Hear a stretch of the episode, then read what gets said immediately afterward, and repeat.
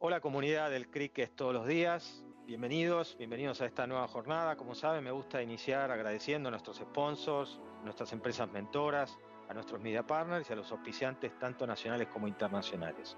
También saben que el Cricket todos los días llega con este contenido, con estos contenidos audiovisuales gracias a la utilización de la plataforma Vaya Spaces que nos permite estar muy cerca unos de otros. Hoy nos toca em, compartir experiencias y testimonios de la mano de cuatro marcas muy, muy importantes en nuestra región.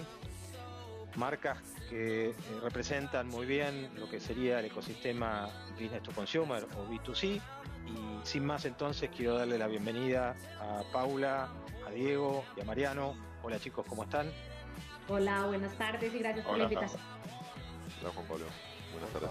Hola Juan Pablo. Hola, acá tengo, tenemos acá un Dream Team entonces eh, con Diego por parte de Finser. Luego les voy a pedir a cada uno de ustedes cuando arranquemos ya con el diálogo que se presenten en el sentido de su cargo y, su nombre completo. No quiero cometer errores de fonética, así que no tomo ese riesgo. También eh, darle la bienvenida a Paula, representando a la empresa Bianca, y darle la bienvenida a Mariano, representando a la compañía Nespresso. Por eso decía que son marcas todas muy importantes y muy fieles representantes del ecosistema B2C. Yo quiero, como me gusta arrancar estas, no es una entrevista, es un panel en realidad, en donde nos podemos eh, acompañar con, preguntas que vayan guiando un poquito y ayudando a que nuestra comunidad los conozca. Y empiezo, me gusta empezar, lo tengo ahí a Mariano bien a la vista en mi, en mi panel, preguntándole o preguntándote, Mariano, además de pedirte que entonces te presentes completo, saber ¿Cómo se modificó tu jornada, tu, día laboral después o a partir de esta pandemia en la que estamos hace tiempo? ¿no? Bien, bueno, buenas tardes de vuelta a todos. Eh, Mariano Sánchez, mi nombre. Estoy a cargo del e-commerce de Nespresso hace casi siete años. Eh, Nespresso es una compañía del grupo Nestlé que tiene presencia en, Argentina desde, desde ya hace más de casi 12 años, más de 12 años. Em, bueno, nada, eh, la realidad es que el día a día me cambió la dinámica del hogar principalmente, ¿no? Pueden llegar a escuchar algún grito ahora. Em, nada, es, mi hijo. Eh, si, hay problemas de ancho de banda también, se puede ver al, al, Fortnite. Eh, nada, básicamente eso. Si bien tengo una oficina donde puedo, donde puedo trabajar, tengo esa suerte, un espacio dentro de mi casa. Eh, el desafío del día a día de, las calls, obviamente, todos estamos todo el tiempo la agenda completa en calls, no, no es nada nuevo lo que vengo a contar, pero en términos de desafío creo que el tema de, la colaboración eh, se generan oportunidades y desafíos, ¿no? En términos de colaboración y, comunicación, eh, tanto a nivel equipo, yo tengo un equipo, somos seis, la comunicación con ellos y la comunicación interdepartamental también fue haciendo que nos apoyemos más en herramientas, ¿eh? ¿no? En caso de Teams, eh, que, lo habíamos empezado a usar, estaba incipiente el año pasado y este año obviamente se aceleró el uso y la adopción en nuestro caso de, una herramienta como Teams, Mural, eh, para proyectos colaborativos, como que empezamos a apoyarnos en tecnología de, una forma en la que antes era como, nada, más estamos probando y ahora, bueno, se aceleró esa transformación. Un poco creo que tiene que ver con, con eso más que nada, el cambio más radical. Total. Gracias, Mariano. Y Paula, ¿cómo, cómo cambió tu, tu día? Y tu vida. Y presentate, por favor. Por supuesto. Mi nombre es Paula Ayala.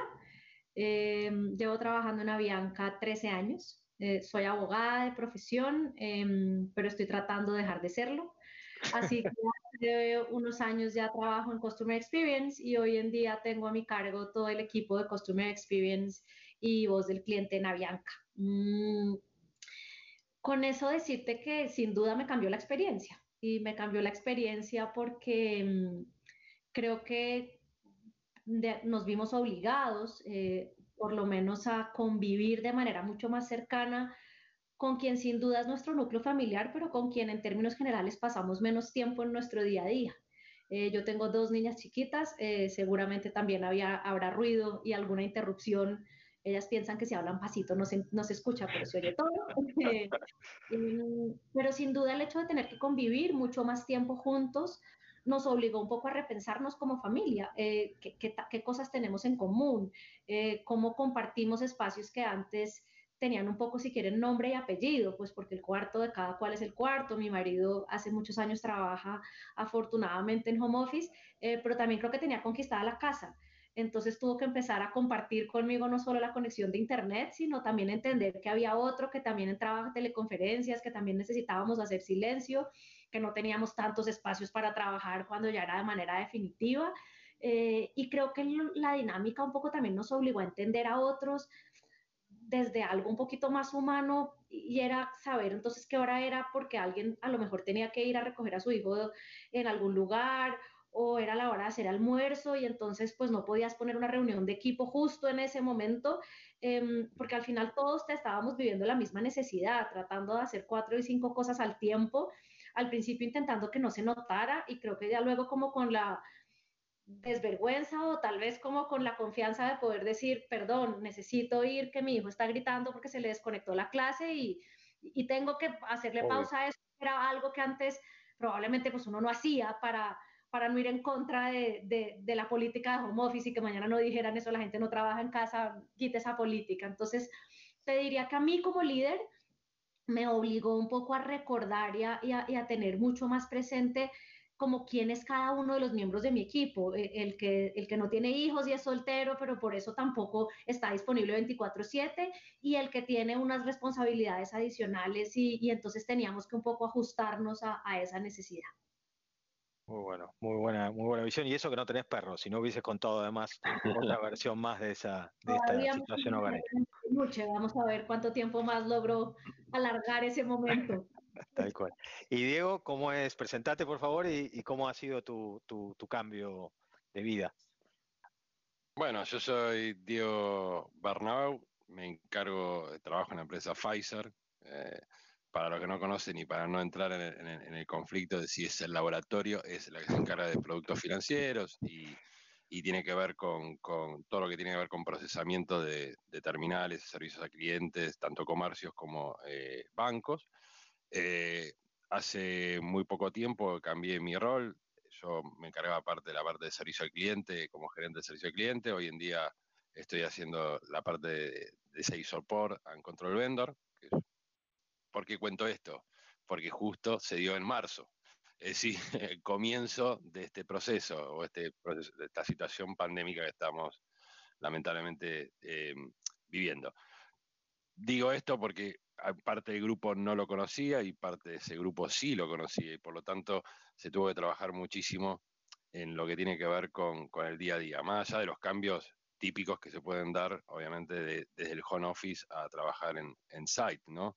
Eh, es mm, conocer a la gente, por ahí tenés que hacer un poco más de trabajo individual. Eh, con respecto a, lo laboral eh, y, a, mi, lo vida personal, obviamente hay un cambio que se está viendo también a nivel equipo, podríamos decir, este tema de diferenciar. Obviamente hay una mejora en lo que tiene que ver por ahí con trayectos, hacemos un ahorro de tiempo en viajar hasta, el site donde nosotros trabajamos o el edificio donde nosotros trabajamos, pero hay que trabajar en lo que tiene que ver con los límites entre lo que es lo laboral y lo personal, porque el lugar donde nosotros estamos trabajando ahora era el lugar donde teníamos nuestro esparcimiento y poder saber dónde limitar. Y eso por ahí lo, también lo estoy viendo en el equipo, de hacer esos cortes. Empezamos a las 8 de la mañana, terminamos a las 8 de la noche a veces, y es demasiado, entonces dijimos, bueno, empecemos de 9 a 18 y poner ese tipo de términos. Pero en verdad sí, tienes mejoras, como también otras problemáticas con respecto a, ese tema en particular. Total. Bueno, presentadas las tres empresas, en una época normal hubiese podido contar que si yo yendo a un aeropuerto para tomarme un avión en Avianca, eh, pero paso primero por una sala de concierge y pago con una tarjeta de crédito ese acceso, el cual será autorizado por FinServ, y cuando llego y me tomo un café, seguramente quien me va a presentar ese café va a ser Nespresso. Pero eso hubiese sido fácil contarlo si estuviéramos en vida normal. Bueno, esa vida normal, cada país y en nuestra región, que es muy vasta, empieza de alguna manera a retomarse. Pero antes que eso, o mientras eso está pasando, también lo que quisiera escuchar de ustedes, y empiezo con vos, Diego, es eh, cuáles o qué iniciativas nos podés compartir, nos pueden compartir después Mariano y Paula, en relación a cómo han eh, impulsado o cómo han logrado capear esta crisis sanitaria en lo que tiene que ver con, para que cuenten algunos ejemplos o algunas iniciativas vinculadas al ecosistema de CRM, de experiencia de cliente, de contact center y de, y de BI. En alguna de estas, alguna iniciativa, Diego, que quieras compartir primero vos, por favor. Bueno, con respecto al caso particular nuestro, tuvimos que hacer mucho hincapié en todo lo que tiene que ver con respecto al cliente, con, la experiencia del cliente, tuvimos que hacer mucho hincapié en lo que tiene que ver con link de pagos o e-commerce. Obviamente, la estructura de la compañía, en cierta manera, estaba muy vinculado, por lo menos acá en Argentina y Uruguay, a la terminal física, ¿no? Eh, la terminal en, los comercios. Obviamente tuvimos que desarrollar y customizar de una manera eh, más eh, rápida eh, es, esa herramienta. Obviamente hoy en día podemos decir que la falencia de lo que generó la pérdida, obviamente, de los comercios abiertos, se recupera con el link de pago, en este caso particular, y el e-commerce en general, ¿no? Obviamente tuvo que trabajarse con, con, socios estratégicos para poder tener mayor apertura dentro del mercado más allá de nuestra red es bastante amplia y tenemos bastante, tanto desde el interior como en Uruguay y Argentina, ¿no? Pero tuvimos que trabajar mucho con, con, ese, con, ese producto en sí. Cuando vos, decís que se equiparó, cuando vos decís que se equiparó, ¿te estás refiriendo al volumen o te estás refiriendo a la experiencia para el cliente o ambas? no, a la, perfecto, a la transaccionalidad, es decir, al volumen que se transacciona entre eh, el procesamiento en sí, entre esta comunicación entre el comercio y las entidades emisor, emisora y adquirente, ¿no? Es decir, comercio, eh, tarjeta viente, si le quiere decir, o banco. Eso con respecto al cliente. Con respecto internamente, sí, obviamente tuvimos que trabajar muchísimo, eh, inclusive iniciativas con respecto a, a, estipular que, por ejemplo, entre la 1 y las 14 horas está prohibido poner reuniones, para que cada uno tenga su momento de descanso, porque una, para mí, eh, una de las problemáticas más grandes es esto, ¿no? Empezar y en la vorágine uno no se da cuenta de esos momentos de esparcimiento que son importantes en el equipo. Eh, por lo menos en, este transcurso. Después lo que se trabajó internamente con la compañía, todo lo que tiene que ver con, el mantenimiento de, sostén psicológico, hay una iniciativa eh, y también de salud mental dentro, así se titula, ¿no? Eh, para la gente que realmente necesita, porque hubo casos muy particulares. Estamos hablando de un equipo de casi, en Argentina y Uruguay, casi 1.200 personas, en Argentina y Uruguay, ¿no? Que es lo que nos, compete. Em, y tuvimos que trabajar, hubo varias situaciones particulares que tenían que, este, este tema de, de, la fusión entre lo laboral y lo personal, ¿no? Entre coexistir lo laboral con la pareja, con los hijos, algunas personas lo viven de una manera más amigable y otras personas que lamentablemente Entonces la empresa tuvo esa iniciativa de hacer este sostenimiento en lo particular y en reuniones de ayuda, también con temas de salud de, del tema postural, trabajo, se, enviaron sillas, todo lo que tiene que ver con el eh, tratar de hacer un poco más amigable la vida de, del trabajo de nuestros empleados. Genial, genial. Una muy buena forma de mostrar una empatía y obviamente y un, cuidado del empleado que tiene que ver también con seguramente la mejor predisposición hacia la atención y la gestión con clientes. ¿Y cuál fue eh, o cuáles son aquellas iniciativas, Paula, que quieras destacar y, que puedas compartirnos en, eh, respecto de Avianca?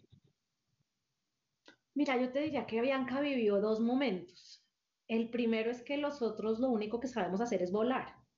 Entonces, cuando una aerolínea no puede volar, realmente tienes que repensarte de cero. O sea, la palabra reinventar no se queda absolutamente corta, eh, porque no te puedes reinventar. O sea, no pasas de ser una aerolínea a, una empresa de transporte terrestre, simplemente es, es lo que eres.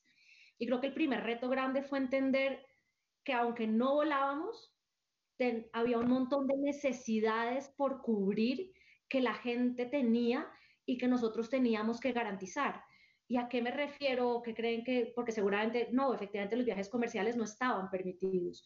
Pero entonces empezaron estos vuelos humanitarios y, esta avalancha de necesidades de la gente por regresar, cada uno con sus historias, eh, cada una más compleja que la anterior, de por qué tener que volver.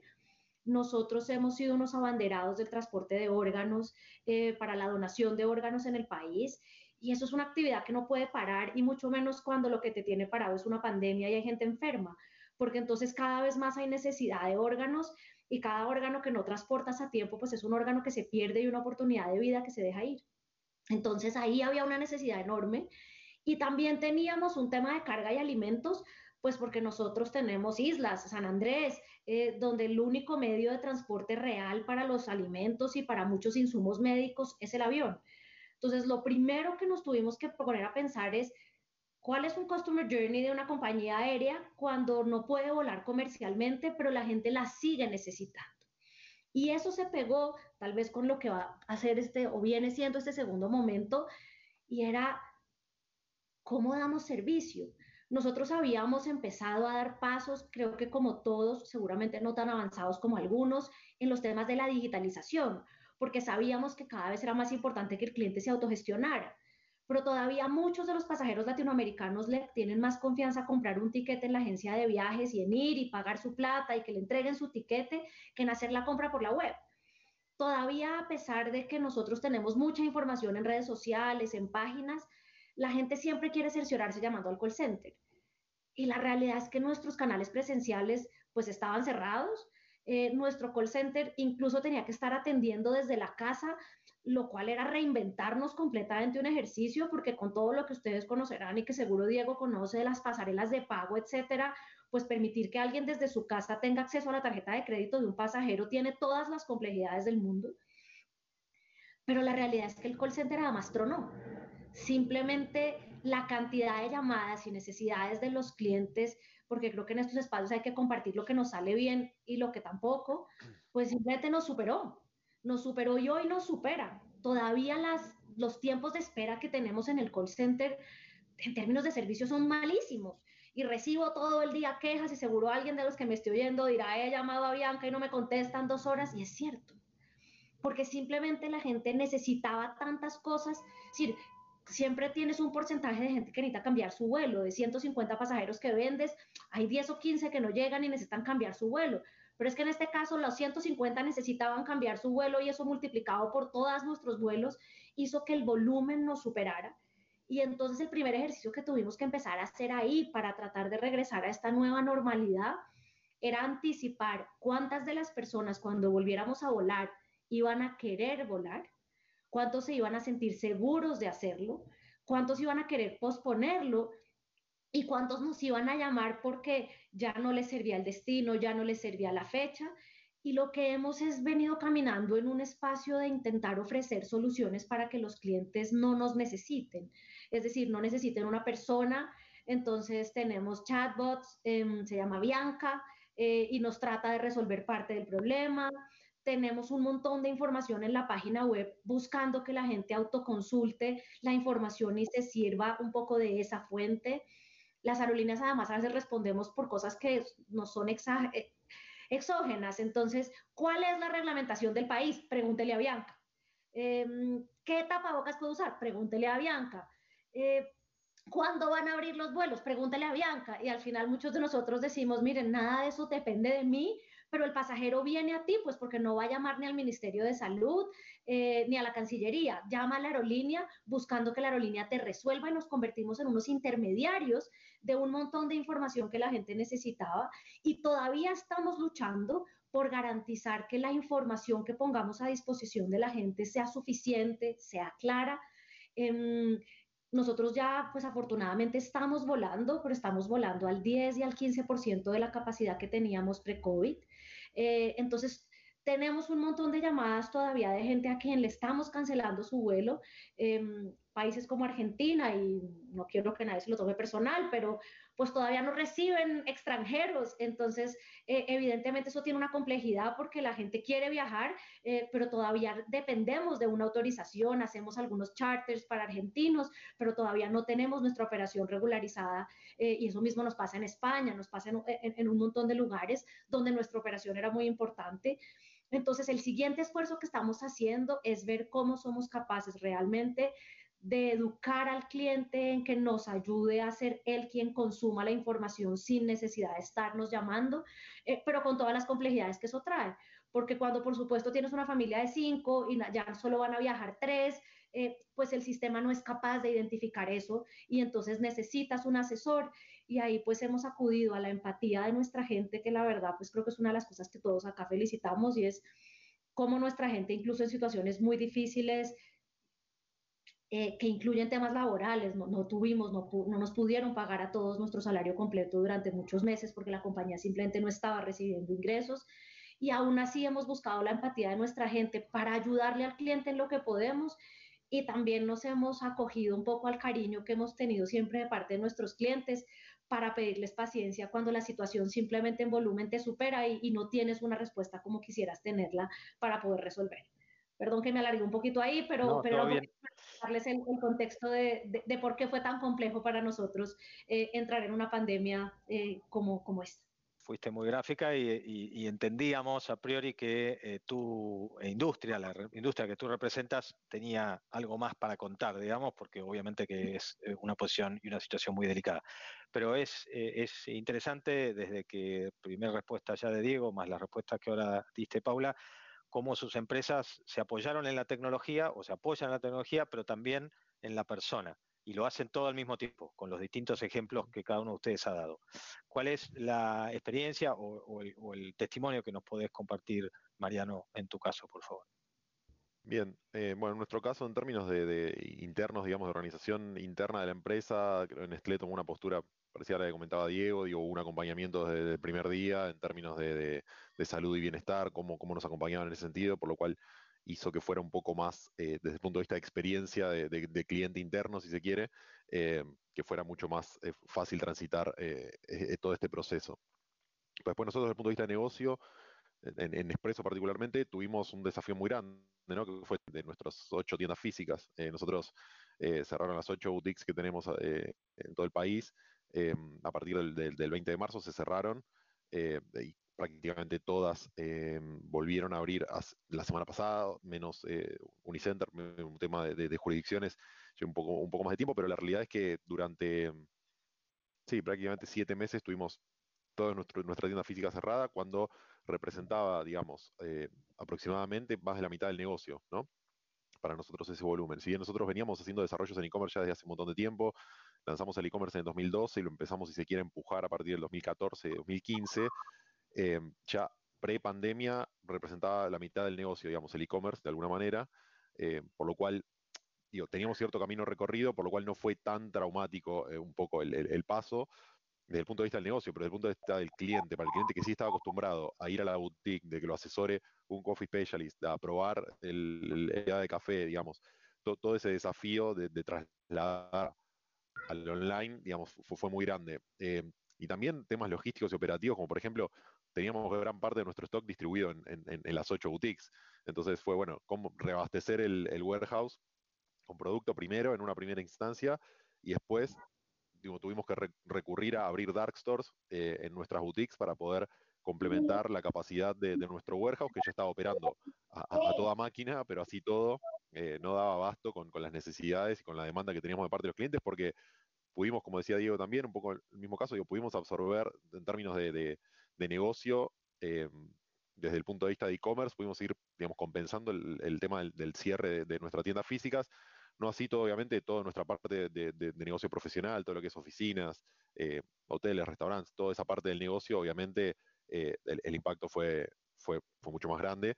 Eh, pero bueno, como decía, desde el punto de vista logístico logramos abrir los dark stores para poder complementar esa capacidad y desde el punto de vista de atención al cliente también complementar la capacidad de nuestro, de nuestro call center, de nuestro contact center, como decía Paula también, o sea, hicimos nuestro mayor esfuerzo, pero también la demanda y los llamados nos, superaron, pasamos, o sea, como les decía recién, pasamos de representar el 50% del volumen a representar el 100% del volumen de negocios de e-commerce, con todo lo que implica la compra a distancia, la expectativa del cliente en términos de entrega y un montón de, cuestiones que tratamos de generar instancias de, autoconsulta, chatbots, eh, pero también lo que hicimos fue tratar de reconvertir un poco nuestra fuerza de, coffee specialist de boutiques a también a, lo que eran los, contactos digitales, ¿no? A que nos puedan ayudar ellos a eh, responder las consultas que venían a través de emails, eh, tratar de ver cómo hacíamos con toda nuestra fuerza de atención al cliente, de reconvertirla de física en, digital y ver también cómo podíamos eh, atender esas consultas.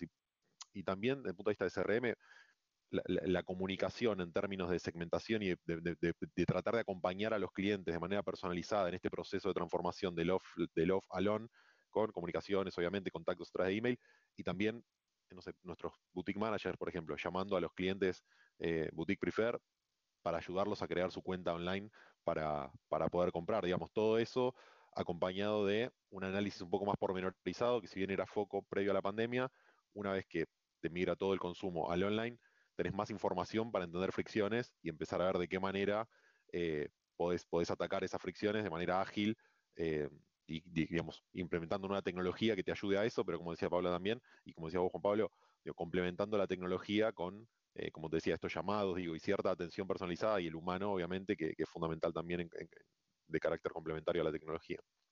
Total, gracias Mariano. Y me vuelvo a quedar con vos cuando, cuando empezaron a, transitar este camino forzosamente acelerado de, la transformación, que sus compañías, los tres lo fueron lo aclararon, ya venían trabajando.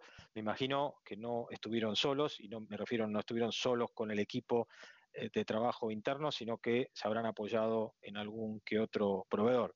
Me gustaría, si lo consideras pertinente, que, puedas nombrar quizás alguno de estos proveedores que los acompañaron en, este, en esta instancia. Sí, bueno, y yendo un poco a los desafíos que, hablábamos recién, ¿no? El tema de logístico y la adaptación de la operación del warehouse, digo, nuestro, nuestro proveedor de logística, TASA, eh, fue fundamental para, poder adecuar la operación, el tema de, los dobles turnos, de las capacidades operativas de, los equipos, fue fundamental, si no hubiera sido posible dar abasto con toda, con toda la demanda. Y después otros dos desafíos que comentábamos recién, el tema de la última milla eh, y las expectativas de entrega de los clientes. Eh, Chasky fue para nosotros un proveedor fundamental para poder, eh, poder afrontar este desafío desde el punto de vista de atención al cliente.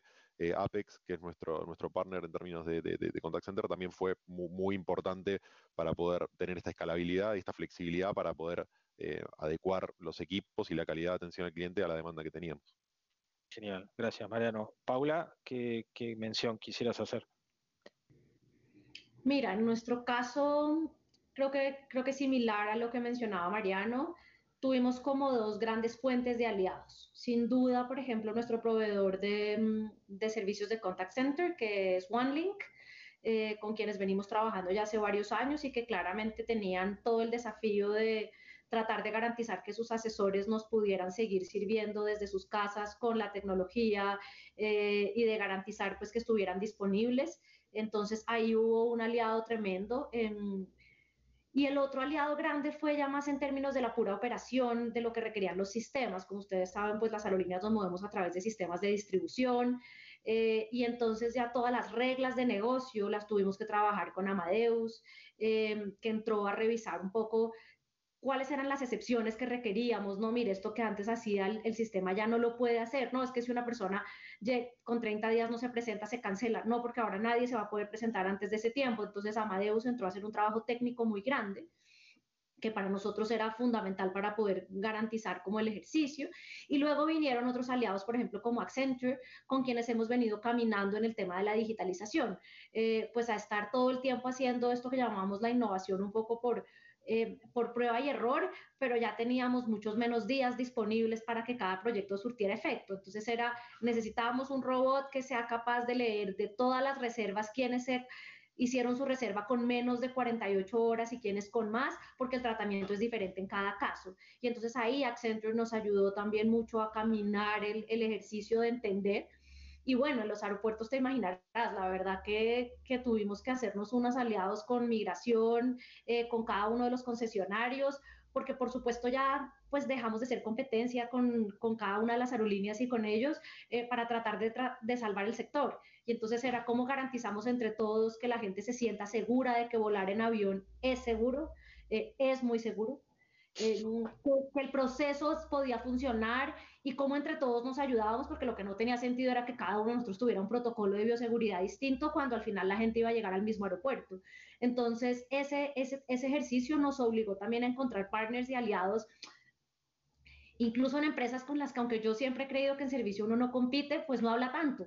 Y acá teníamos que estar eh, con la TAM sentados y revisando, bueno, usted cómo está organizando los vuelos, qué le está funcionando y qué no, porque era la única manera de efectivamente ser conscientes eh, de que al final más allá de eh, con qué aerolínea volaran las personas, necesitábamos que las personas creyeran en el sector de la aviación para volver a poner su voto de confianza allí. Súper importante, súper importante el caso ese, porque como dije, ustedes tienen una, una, doble lucha, digamos, o una doble batalla por, tenían y tienen una doble batalla. Eh, Diego, ¿qué mención o agradecimiento quisieras hacer respecto de tu ecosistema de proveedores?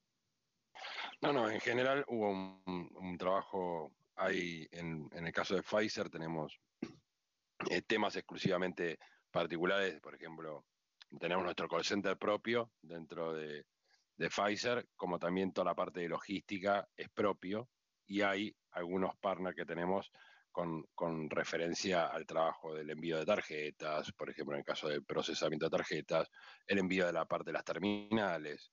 Eh, pero quiero destacar, y para mí fue sumamente importante, y creo que para, porque es lo primero, más en el ámbito financiero y cómo se dio en Argentina en particular, que fue una forma muy abrupta el corte, de un día para el otro tuvimos que reinventarnos, como decía Paula en un momento, en lo que tenía que ver con las conexiones, más allá de cosas que tenían específicamente que ver con, con Pfizer, eh, en todas las otras áreas, el call center para mí fue eh, el socio estratégico, como siempre digo, que fue, fue atento, eh, realmente desde el primer momento trabajó muchísimo con nosotros para hacer toda la parte de la conectividad. Nosotros tenemos que tener ciertos recaudos por los datos sensibles que manejamos ¿no? como, como empresa. Entonces ahí era un trabajo no simple de, agarrar y pasarlo a un site o cualquier tipo de call center. Tenían que tener recaudos, tener unas normas específicas como maneja Pfizer, que son normas PCI. Y entonces realmente fue, yo creo que si no hubiésemos tenido atento como socio estratégico en este caso particular, eh, hubiese sido muy difícil. Realmente lo pudimos, nos pudimos eh, resolver en muy poca cantidad de tiempo. Y eso para nosotros era lo más importante, porque era la... A ver, al no tener lo presencial, lo telefónico, más allá de lo digitalizado, ¿no? Lo telefónico era un importante eh, eh, recurso para el customer experience de nuestros clientes frente a la necesidad de, encontrarse en una situación bastante particular que estábamos viviendo y fue tan abrupta. Así que recalco eso porque realmente fue sumamente un socio, realmente un socio estratégico. Genial, gracias Diego. Y ahora sí, para, terminar, para, liberarlos además, por supuesto, para que vuelvan a, todas estas tareas que, que, nos han contado y han iluminado a la comunidad del cricket todos los días, eh, pedirles, y, empiezo por vos, Diego, eh, una iniciativa, aquella que ustedes digan, bueno, gracias a, esta coyuntura, eh, sabemos que lo que sigue, trascendiendo, esperamos en breve a, la pandemia o a esta situación de tanta complejidad a partir de la crisis sanitaria, esta iniciativa, dentro de lo que es el contexto del ecosistema de CRM, Customer Experience, Contact Center, vino para quedarse y, y de manera disfrutándola, quiero decir, ¿no? No, como, no como un mal necesario, sino como una oportunidad, que ustedes ven o vieron que, eh, eh, generó un cambio trascendente en la organización y finalmente eh, entonces festejando de alguna manera esta trascendencia. ¿Cuál sería esa que destacás para FinSAR? Bueno, yo destacaría dos cosas. Una es, obviamente, acompañada creo que Mariano lo había dicho en, una instancia, el tema de el, cliente volvió, se hizo, eh, aceptó el e-commerce, aceptó el INDE pago, que antes por ahí era medio reacio frente a, prefería lo, estar en, como también decía Paula, lo físico, estar ahí en lo presencial. Y hoy en día el e-commerce, con el tema de transacción, me parece que la gente ya está acostumbrándose cada vez más a pedir las cosas por, por este medio y que le llegue a su casa. Yo creo que eso hizo un cambio sustancial y no creo que vuelva hacia atrás. Puede ser que se estanque o quede en una meseta o siga creciendo eh, de manera, como, no sé si tan abrupta como ahora, pero sí creo que va a ser un cambio sustancial a nivel clientes.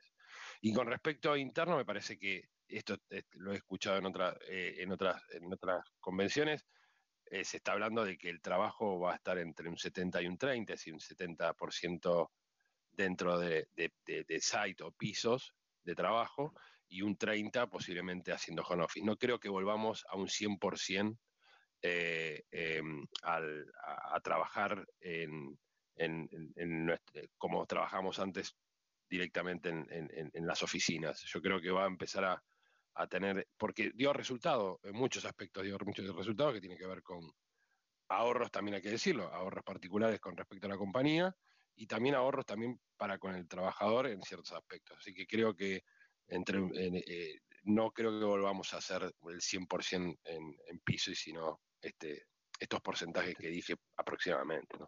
Perfecto. Gracias, Diego. Paula, ¿cuál es tu visión de, de, de la pospandemia en este sentido? Mira, yo creo que iniciativas que llegaron para quedarse, sin duda, lo que hablaba en relación con la autogestión. Es decir, yo creo que cada vez, eh, incluso por temas de costos, como lo mencionaba Diego, eh, va a ser más importante que el cliente se pueda autogestionar y, y, pueda ser capaz, por supuesto, con las herramientas que nosotros tenemos que ponerle, eh, pero que el cliente se acostumbre un poquito más a ser él el que genere toda la interacción y que solo busque algún soporte para casos realmente específicos y no únicamente para información general. Yo creo que no volveremos a ese espacio donde uno podía llamar al call center a preguntar casi cualquier cosa.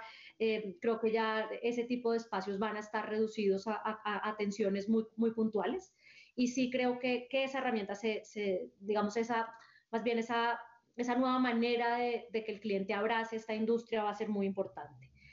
En términos del proceso, eh, quisiera que varias cosas se quedaran. Eh, quisiera que sigamos siendo tan ordenados para embarcar y desembarcar un avión como lo hacemos ahora en la pandemia eh, por el miedo al contagio em, y no esa aglomeración antes incluso de llamar a embarcar que tenías por la, el afán que tiene la gente de, de entrar o salir del avión. Creo que ahí ha habido un cambio enorme en la disciplina y en la capacidad y sin duda hace más amable el proceso, eh, pero pues no veías antes el hecho de que cuando un avión aterrizara no se pararan todos, sino que ya hoy en día hay que salir para quienes no han viajado. En general hay que hacerlo en estricto orden eh, para garantizar un, un, proceso y yo esperaría que eso se quede. Esperaría también que se quede un poco de la nueva conciencia de viajar más livianos.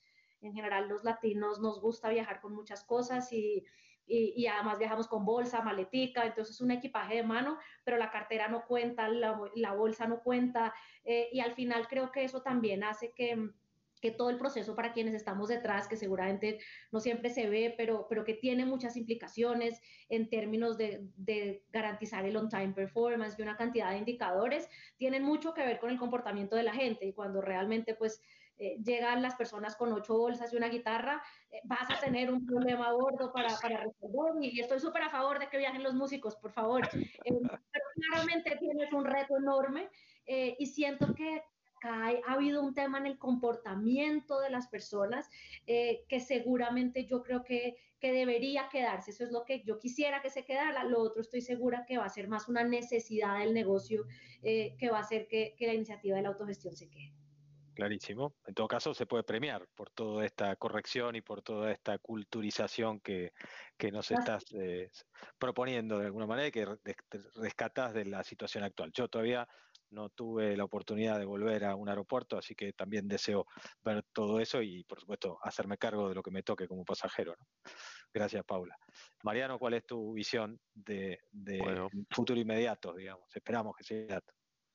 Bueno, esperemos que, que, la gente siga comprando online. Digo, yo creo que como comentaba Diego, esto llegó para quedarse. Obviamente, eh, por, por, mi foco en, en la vertical de, de, del e-commerce de, desde hace bastante tiempo, es lo que me interesa que, se, que siga creciendo la industria, que, que sigan eh, también entendiendo que no es, digamos, que por un lado no es rocket science vender en e-commerce, pero que por otro lado también requiere muchos más cambios, que no es abrir un sitio y empezar a vender, sino que todos los procesos que, que lleva esto atrás desde el punto de vista logístico, atención al cliente, digo, todo lo que está detrás del e-commerce, creo que muchas empresas lo entendieron ahora, lo aprendieron a los golpes, y mmm, creo que eso me parece importante que se pueda seguir con esa con ese crecimiento de la industria, principalmente del e-commerce y desde el punto de vista de, la profesionalización también, ¿no? de los recursos, de los procesos, me parece eso fundamental en términos de industria. En términos específicos, dentro de las iniciativas que nosotros empujamos, creo que la principal que voy a apoyar para que, para que siga y que ya creo que ya se instaló a nivel compañía es el tema de el, el, análisis de la experiencia de los clientes en términos de fricciones y ver cómo implementando tecnología que te, que te permite agilidad para, para escalar ¿no? ese análisis, porque Hoy lo que nos pasó fue que pasamos a tener X cantidad de contactos a tener X por mil y eso lo que hace es que no puedes analizar con los mismos eh, procesos de calidad los contactos para entender fricciones y después mejorar en consecuencia. Entonces, creo que la incorporación de la tecnología y también la incorporación del mindset del, análisis de las fricciones como, como una responsabilidad total compañía y no solamente ni del equipo de calidad ni del equipo de, del contact center, sino que el análisis de los, reclamos, de los complaints, de la experiencia, es una responsabilidad across todas las funciones y como también la idea de trabajar juntos para encontrar posibles soluciones a, esas, a esas fricciones. Eso creo que como concepto es lo que, lo que más me interesa de que, Genial, gracias Mariano. Bueno, llegamos a, concluir eh, que eh, la tecnología ha sido un pilar en el cual se han apoyado obviamente sus compañías. Eh, también concluyeron o nos ayudaron a concluir que la persona, primero en, calidad de colaborador y después, por supuesto, en calidad de cliente, ha sido también un, un foco en sus empresas. Me parece que de estas dos eh, situaciones también lo que uno percibe es que el rol de cada uno de ustedes en sus empresas y en todos los pares que, van a estar y están escuchándolos, eh, se ha eh, resignificado, se ha jerarquizado en términos de que se le terminó dando, a mi modo de ver, un poquito tarde y quizás muy exageradamente por, por, el contexto, pero el lugar que tenía que tener, ¿no? el lugar de aquel que o aquella que estaba mirando al cliente como lo que se predicaba, que era lo primero, pero que no necesariamente era lo que toda la compañía hacía. No les pido que ustedes lo asienten con la cabeza, simplemente es un pensamiento mío en voz alta. Y por otro lado también, eh, obviamente destaco que todos coinciden con que el futuro tiene mucho que ver con que este proceso de digitalización no sea un proceso solo de la compañía, sino sea del cliente, pero que el cliente lo viva como una mejora, no lo viva como una condición. Eh, y me parece que en eso también eh, todos han ido argumentando ese camino y, por lo tanto priorizando esa mirada. yo les agradezco por la generosidad, porque participar de este tipo de ámbitos con, la, posición que ustedes tomaron, que fue de ser generosos y de entregar conocimiento y experiencias, obviamente depende de la voluntad primero de la identidad y, la visión que tienen sus marcas, que evidentemente tienen esta impronta, pero además de ustedes en particular que eh, se pusieron muy amablemente a contar nuestro, su testimonio perdón, a nuestra comunidad. Así que un doble gracias. Y mm, si les parece, para terminar, podemos aplaudirnos porque es lo único en lo cual el, no la no presencialidad eh, obviamente nos, nos deja un poco con la sensación de gustamos o no gustamos, pero yo les puedo asegurar que gustaron y entonces sí podemos perfectamente aplaudirnos mutuamente de todos nosotros. Chicos, muchísimas gracias por, por su tiempo y la vocación en serio de entrega de todo este contenido.